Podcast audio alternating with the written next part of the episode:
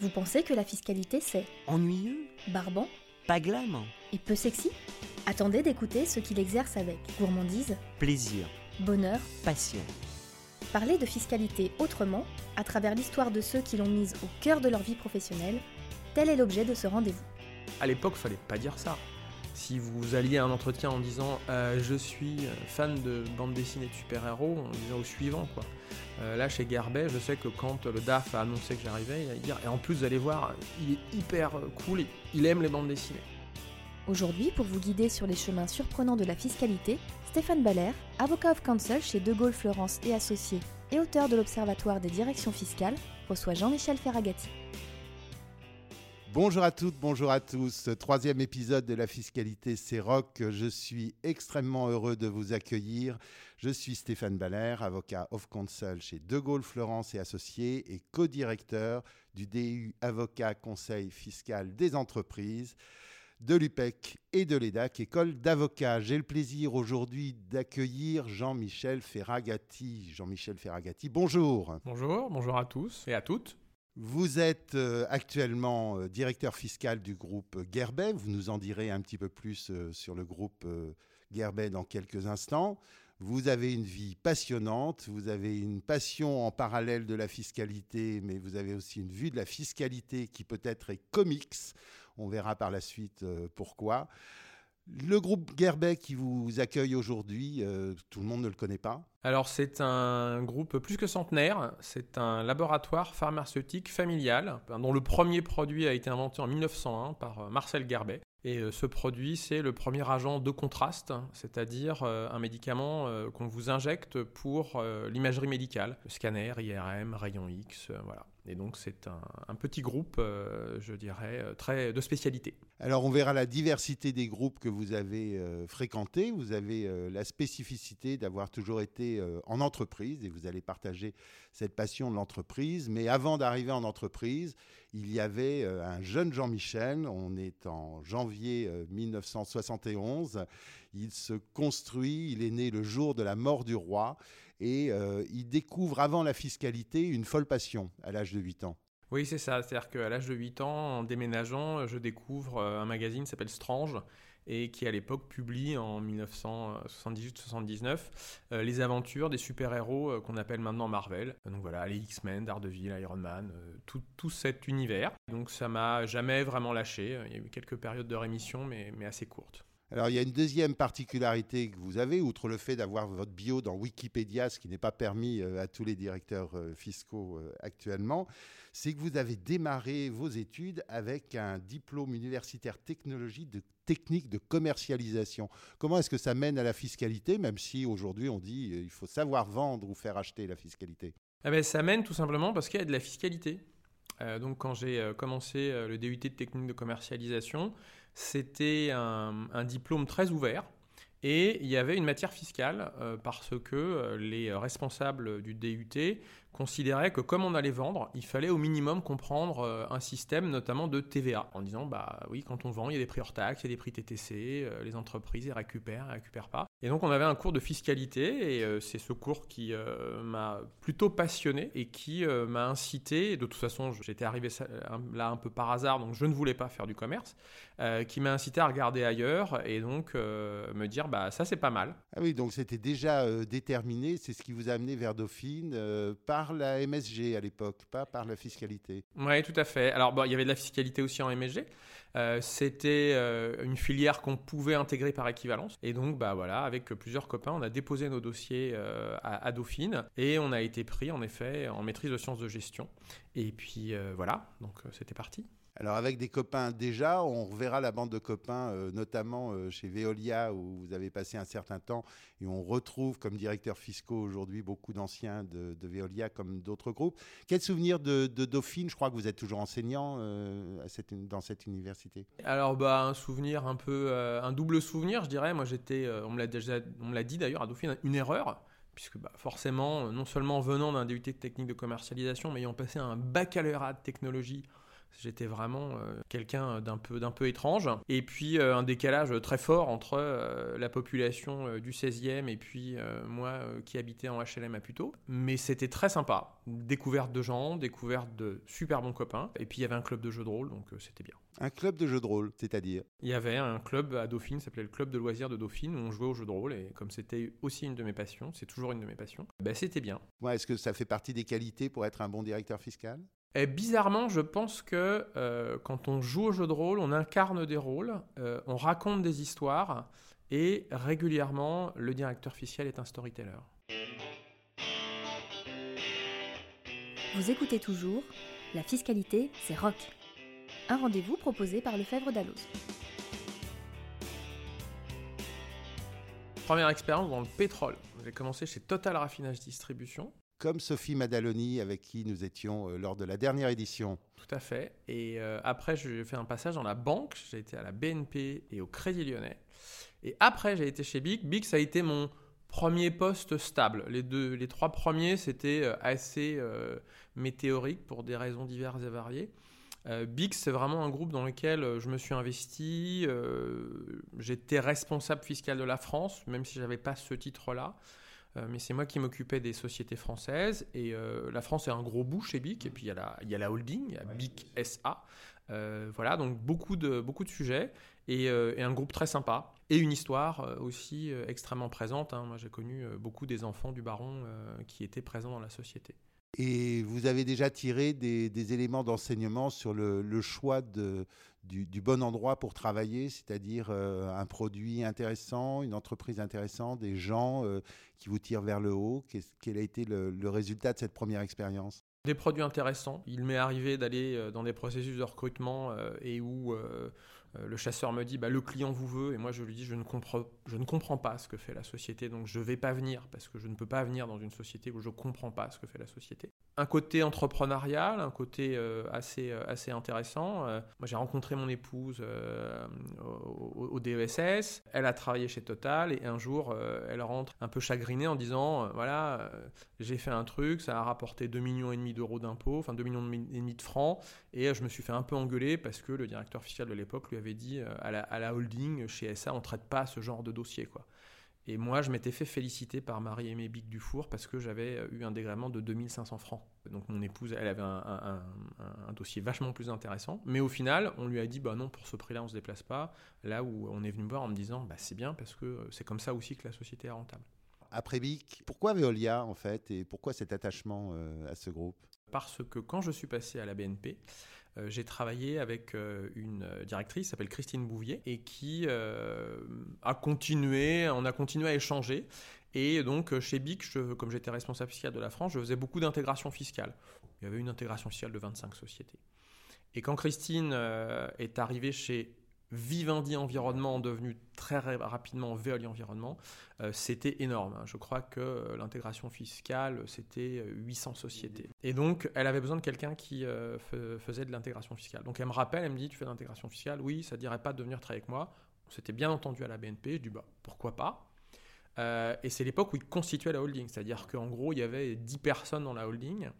Et euh, elle me dit on a des problèmes de budget, tout ça, ça va sans doute pas se faire. On a trouvé quelqu'un qui semble faire l'affaire.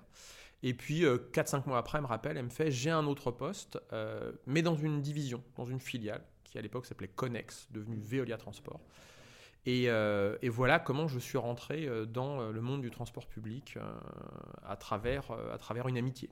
Cultiver son réseau et ses amitiés, donc toujours quelque chose d'important à avoir en tête oui, oui, c'est ça. Le réseau, l'amitié, c'est encore mieux à l'intérieur du réseau. Et c'est vrai que chez Veolia, euh, on, est arrivé, on était très peu. Hein, la, holding, c'était vraiment très peu de gens. Du coup, on était très solidaires et on était un peu, en effet, une bande. Et on était aussi tous très jeunes. C'était un groupe en plus qui offrait des opportunités opérationnelles. Euh, j'ai le souvenir de, jeunes fiscalistes qui sont partis euh, comme directeurs financiers dans certaines divisions dans les groupes où on est en construction, et en plus dans des grands groupes, c'est un peu étrange euh, pour, pour Veolia, mais c'était un grand groupe et en construction, euh, il y a des opportunités. Et ce côté bande permet aussi plus facilement d'aller voir et de dire, moi j'aimerais bien faire ça. Vous n'êtes pas complètement cloisonné. Euh, il y a encore du mouvement. Quand vous rentrez dans des grands groupes, j'en ai connu notamment un, oui, c'est possible de faire de la mobilité géographique, à certaines conditions. Mais la mobilité transverse, fonctionnelle, c'est beaucoup plus rare. Ils ont déjà une grosse population de financiers, ils ont déjà une grosse population de juristes. Euh, quand vous venez, vous faites coucou, euh, j'aimerais bien passer, compliqué. On a quelques histoires de gens qui, suivent le flux et, ce que fait tout le monde. Vous, vous deviez être un petit peu original quand même dans ce flux et ça doit s'assumer oui, j'étais original. Euh, j'étais même, on me l'a dit, donc une erreur à Dauphine. Euh, après, s'assumer, euh, ça peut être compliqué. Comme tu l'as dit, j'ai une fiche Wikipédia. Sur la fiche Wikipédia, directeur fiscal, je dirais, c'est presque anecdotique.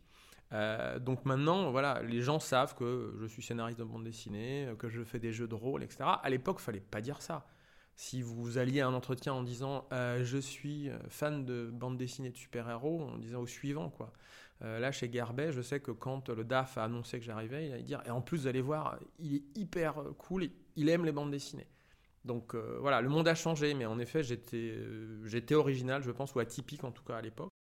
Alors, Veolia a 8 ans, envie de, voir un petit peu autre chose, de faire plus de, transports différents, un passage à, la RATP, mais surtout Siemens derrière, qui a été une très belle aventure. Alors, Veolia, fusion avec Transdev, euh, fusion politique, il faut, le dire. Maintenant, je pense qu'il y a prescription, donc on peut le dire. Pas de projet industriel. Et en même temps, à l'époque, Veolia était déjà en partenariat avec la RATP Dev sur l'Asie. Et euh, la DAF de l'époque, Laurence Batle, qui maintenant est euh, directrice générale de Foncia, je crois, elle a été directrice générale de, RATP Dev, bah, j'avais travaillé avec elle en tant que partenaire. Je ne vais pas dire adversaire parce qu'on était partenaire, mais c'était pas non plus on ne se tapait pas sur l'épaule, euh, parce que bah, chacun avait à défendre les intérêts de sa propre euh, société, euh, et qui me dit, je monte une direction fiscale chez RATPDev, est-ce que tu veux pas venir? Et donc, à l'époque, vraiment, projet industriel qui, moi, me paraissait pas du tout abouti, donc je dis OK. Donc voilà, donc je suis parti chez RATPDev, donc 10 ans en transport public de voyageurs, quand on cumule les deux. Et puis, assez rapidement, deux ans à peu près, j'ai été chassé en effet par, par le groupe Siemens, et donc, vous avez connu à la fois les impacts euh, compliance, euh, euh, puisque Siemens a eu quelques contraintes, on va dire, au niveau international et, était un petit peu le, premier laboratoire d'impact de décisions qui ont obligé à des chantiers de, mise en avant de plus de transparence et vous avez euh, vécu aussi la, vague euh, tax accounting, donc la, fiscalité dans les comptes, dans un groupe qui était assez à la pointe du progrès de mémoire. Oui, bah, gros scandale de corruption, euh, mise en place en effet d'une architecture de conformité extrêmement lourde, en plus dans un groupe qui est habitué au process, un groupe allemand. donc, donc en effet, grosse, grosse activité conformité modèle à l'anglo-saxon où le directeur fiscal est directement responsable euh, du dépôt. Donc là, nous étions responsables de la production de la partie fiscale à l'intérieur des comptes consolidés. Donc une énorme machine, hyper structurée, hyper enrichissant, euh, avec un, portefeuille de produits euh, juste démentiel. Donc quand vous aimez les produits pendant 8 ans, jusqu'à quasiment mon dernier jour, j'ai découvert qu'on avait des produits que je ne connaissais pas. Euh, et on me dit oui mais c'est mineur, ça fait une centaine de millions d'euros de chiffre d'affaires, euh, voilà quoi. Euh, mais, mais du coup très très intéressant. Et puis, et puis oui, une, je vais pas dire rigidité parce que c'est pas le bon mot, mais en tout cas une architecture, une, une vision transverse de qu'est-ce que c'est que la fiscalité d'un bout à l'autre. Qui, je pense, est, est rare dans, dans, le, monde. C'est intéressant parce que que ce soit Bernard Bacci ou euh, Sophie Madaloni que nous avons reçue. À chaque fois, c'est le, goût pour l'entreprise, la connaissance du, produit et euh, certes une exigence technique au départ, mais après beaucoup de curiosité sur les systèmes, sur les produits. Euh, comment est-ce qu'on se prépare à, cette ouverture à la fac de droit qui est encore un petit peu classique? Moi, j'ai pas fait de fac de droit, c'est peut-être pour ça justement. à, à, la fois au DUT et à Dauphine, c'était à mon époque, parce que je crois que ça a un peu changé, euh, des formations extrêmement ouvertes. Moi, j'avais une douzaine de matières à l'IUT, dont euh, de la comptabilité analytique, dont de la fiscalité, de la psycho, ça je sais que ça n'existe plus, mais il y avait de la psycho, ce qui n'était pas d'ailleurs si idiot que ça pour des vendeurs. Et à Dauphine, quand on faisait sa première année de MSG, on avait 13 matières différentes, et après on choisissait. moi, j'ai fait fiscalité, mais j'ai des copains euh, voilà, qui ont fini RH, communicants, euh, financiers, et puis on y arrive par, euh, par appétence personnelle. Quoi. Et de toute façon, si le fiscaliste ne comprend pas quelle est l'activité de la société où il est, je pense qu'il ne donne pas les bonnes réponses. Quand vous ne comprenez pas les flux matières, la comptabilité matière, le produit final, comment ça fonctionne, je pense qu'en fait, vous ne posez pas les bonnes questions. On va vous poser des questions déjà biaisées, préformatées. Si vous ne cherchez pas en dessous ce qu'il y a, vous allez répondre quelque chose qui sera peut-être techniquement juste, mais assez bateau. Voilà. Donc, pour être un bon fiscaliste, je pense qu'il faut bien connaître les sociétés dans lesquelles on travaille. Alors, 2016, l'histoire des super-héros. Donc, j'écrivais pour le site internet d'un magazine qui paraissait en, presse. Et euh, mon rédacteur en chef me dit euh, Tiens, il y a une maison euh, qui a fort pignon sur rue qui cherche potentiellement des livres sur la pop culture écrits par des Français. Pour l'instant, ils faisaient des traductions. Et, donc, je vais les voir. Et puis, ça se fait pas. Ils me disent Oui, non, trop technique, un peu trop, ah, trop aride, etc. Et puis l'éditeur, Néophélis, il s'appelle, sort quelque chose qui ressemble un peu à ce que j'avais fait. Je l'appelle parce que j'avais son numéro et je lui dis Tiens, Frédéric, j'ai un tapuscrit ça t'intéresse de regarder, euh, voilà. Et à partir de là, en effet, euh, le, comment dire, la compilation de ces chroniques est devenue un livre à part entière. Comment est-ce qu'on mène ça en parallèle? On le mène en n'ayant pas de deadline. Ça, c'est l'avantage des petites maisons d'édition ou de l'auto-édition, etc. Mais c'est pas une activité dans le sens où euh, on a un business plan, un ceci, un cela. Tu as réussi à trouver un parallèle entre BD et fiscalité? Oui, il y en a un, en tout cas comics, c'est très certain. Il y a, je pense, quelque chose euh, dans les bandes dessinées de super-héros, c'est ce qu'on appelle la continuité. C'est-à-dire que si dans l'épisode 25 de Spider-Man, il s'est passé ça, dans l'épisode 75 de Spider-Man, on ne peut pas dire le contraire. Et c'est pareil en fiscalité. Il y a une certaine rigueur euh, quand on appréhende euh, l'histoire des super-héros et quand on regarde l'univers, un univers super-héroïque, Marvel, DC, enfin peu importe lequel, il y a quelque chose qui est de l'intellectualisation en fait. Euh, et euh, bah, en fiscalité, c'est pareil. Alors, il faut aussi de la flexibilité et, de l'imagination. Passer d'un groupe comme euh, Siemens, donc mondial très important, à quelque chose de plus familial, comme tu le décrivais au début, chez Gerbet, un nouveau choix de vie, un nouveau challenge? Un nouveau challenge, oui, nouveau choix de vie, euh, je pense pas. Euh, comme tu le dis, il m'arrive d'aller euh, voir des étudiants et, je leur dis, il faut pas être trop pressé, ce qui est compliqué parfois à leur dire. je leur dis, moi, mon plafond, mon plafond d'air, je l'ai atteint à 32 ans. Voilà, tu arrives, tu es nommé directeur fiscal de Connex, un groupe de 3 milliards d'euros de chiffre d'affaires. Après, tu fais ailleurs, plus gros, plus petit, mais c'est la même chose. Le métier évolue, bien entendu, mais, mais in fine, ça fait, ça fait 20 ans que je suis directeur fiscal. Alors justement, quel regard euh, portes-tu sur, euh, sur ce métier euh, Beaucoup de, de, jeunes potentiels fiscalistes se posent des questions, est-ce que je ne vais pas plutôt faire du M&A international? Se disent aussi finalement est-ce qu'il n'y a pas plus que de la compliance et l'imagination tout en respectant l'éthique et, le cadre juridique euh, n'a plus droit de citer. Euh, c'est l'application de la loi pure et dure, même si elle est stupide.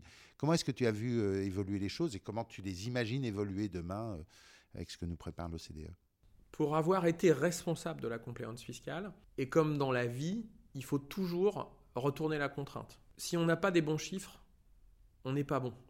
Et la compliance fiscale permet d'avoir les bons chiffres. Donc il faut se saisir de cet outil pour se dire, je fais les chiffres les plus justes possibles, euh, du coup, mon directeur financier est très content, mon compliance officer est très content, mais moi, à partir de ça, je vais faire quelque chose. Quand je suis arrivé euh, chez Gerber, je leur ai dit, vous avez déjà fait un audit des taxes énergétiques? Ah bon, on paye des taxes énergétiques? Bah, on va regarder, et puis euh, ça s'est bien passé, même très bien passé. Si on n'a pas l'info, bah, on ne sait pas. Voilà, l'imagination, elle n'est pas nécessairement là, mais c'est le domaine du possible que tu ouvres à travers ça. Euh, le métier, oui, a changé, euh, forcément. Hein. Le métier s'est financiarisé. C'est aussi, en effet, une crainte des, des, étudiants maintenant. Est-ce qu'on va devenir des contrôleurs fiscaux dans le sens mix d'un contrôleur de gestion et mix d'un fiscaliste? En partie. Mais c'est déjà le cas quand on regarde les matrices de TVA dans SAP, etc. On est déjà plus ou moins. Et si on ne le fait pas, on ne couvre pas, je ne vais pas dire qu'on est un mauvais fiscaliste, on ne couvre pas l'intégralité de la fonction fiscale. Donc oui, le MNS c'est romantique, mais c'est romantique sur le papier. Parce qu'après, quand on est débutant dans une opération de M&A, on n'est pas le gars qui va trouver le schéma qui va révolutionner. Et on va être à 3 heures du matin en train d'éplucher les comptes consolidés pour essayer de les comprendre. Comme on a fait une fac de droit, on ne les comprend pas très bien. Euh, mais c'est important. Moi, j'ai toujours dit à tous les gens que j'ai eus euh, dans mes équipes ou qui sont venus me demander conseil, il ne faut pas commencer par l'international. On n'est pas un bon fiscaliste quand on commence par l'international. On commence par un référentiel, habituellement le sien, donc la France. Une fois qu'on a fait le tour de la fiscalité française, on regarde la fiscalité étrangère à travers du prisme de la fiscalité française. Tu ne marches que par comparable. Et pour avoir un comparable, il faut avoir un point d'ancrage. Voilà. Et le MNS, c'est pareil. Si tu sais pas comment fonctionne, si tu n'as jamais rempli une liasse de TVA, le jour où tu vas avoir dans ta data room quelque chose, tu vas pas bien l'appréhender. Donc moi, je dis aux jeunes, le romantisme, c'est super. Euh, il faut le viser, après tout. Il hein. ne faut rien s'interdire. Ayez d'abord des basiques. Et une fois que vous avez des basiques, après, ça vous ouvre le champ des possibles. Et là, vous allez où vous voulez. Recommandation pour les, jeunes qui arrivent. Donc, euh, euh, spécialistes, généralistes, compliqué euh, dans beaucoup de, cabinets, la spécialité et la grille d'entrée. Et on n'est plus très nombreux à avoir une, vue très généraliste et, très ouverte au projet des clients, plus qu'à la grille de spécialité. Comment est-ce que tu peux leur donner un conseil hein, pour ceux qui nous écoutent? Déjà, une carrière, c'est des opportunités, des gens qu'on rencontre, etc. Et puis euh, une certaine adéquation. Donc il va y avoir des gens qui vont aller en spécialité qui vont devenir totalement, allez, j'ose le mot, fou amoureux de la spécialité. Moi, je recommande plutôt d'être un généraliste. Voilà. Après, c'est compliqué, en effet, parce que les cabinets, ils ont une rentabilité, et la spécialité est une rentabilité. Euh, les, gens qui rentrent dans ces spécialités, souvent, ils trouvent leur compte, parce que quand on est spécialiste, au départ, on est mieux payé. C'est pas toujours le cas vers la fin. Le généraliste, comme en effet, on est de moins en moins nombreux, euh, on peut être des gens euh, un peu zèbres qu'on va chercher. Et là, du coup, l'université fait bien son job, et ce sont les expériences, les stages, et quand même l'expérience financière, d'une manière ou d'une autre, à avoir en plus, qui sont les clés. Oui, oui. Euh, tu, disais euh, Dauphine, etc. C'est vrai que moi, le 221 euh, que tu as cité, maintenant Master 221, son nom c'est fiscalité de l'entreprise. Quand je vais en cours là-bas, je dis est-ce qu'il y a un financier dans la salle? Il n'y a pas un gars ou une fille qui lève la main. Et quand je leur dis qui va faire le concours d'avocat, ils lèvent tous la main. Et d'une certaine manière, je me dis que Castagnette, quand il a créé ce, ce, DESS à l'époque, bah maintenant l'héritage est un peu euh, éloigné en tout cas des basiques qu'il avait fait. Je comprends parfaitement, hein, je comprends Thibaut Massard et Emmanuel Dean, euh, mais, mais, voilà, je me dis, mais du coup, qui forme des gens qui, comme moi, quand on leur dit tu vas en cabinet, euh, on était moitié-moitié à peu près. Enfin, très clairement, moi, non. Non. On me dit, ah bon, pourquoi? Parce que, en fait, j'ai été formé à faire de la fiscalité d'entreprise. Donc, je veux aller dans une entreprise. Le temps, hélas, passe trop vite euh, avec toi, mais c'était un, énorme plaisir. Prochaine publication euh, euh, bah, Cette année, sans doute en septembre, une publication anthologique d'une centaine de pages où on aura plusieurs petites histoires sur les héros qu'on utilise, qui s'appellent Centaure, donc les héros Centaure. Et puis donc, heureux de te retrouver, stagiaire recherché? Apprenti pour la prochaine campagne, donc septembre-octobre chez, chez Garbet. Et un dernier conseil avant de partir? Soyez vous-même. Soyez vous-même, soyez épanoui, soyez heureux. Vous êtes un bel exemple, Jean-Michel. Merci beaucoup de nous avoir consacré du temps. Et à très vite pour le quatrième épisode de la fiscalité CEROC, on l'espère, avec euh, toujours autant de personnalité et d'envie de découvrir les fiscalistes, de mettre en avant la fiscalité et de venir avec nous la pratiquer. Alors, la fiscalité, c'est pas rock? Nous espérons que la balade vous a plu et nous vous donnons rendez-vous très bientôt pour un prochain numéro. Ce podcast, animé par Stéphane Baller, a été préparé en collaboration avec Lefebvre Dalloz. Au son, Axel Gable et au montage, Angeline Doudou.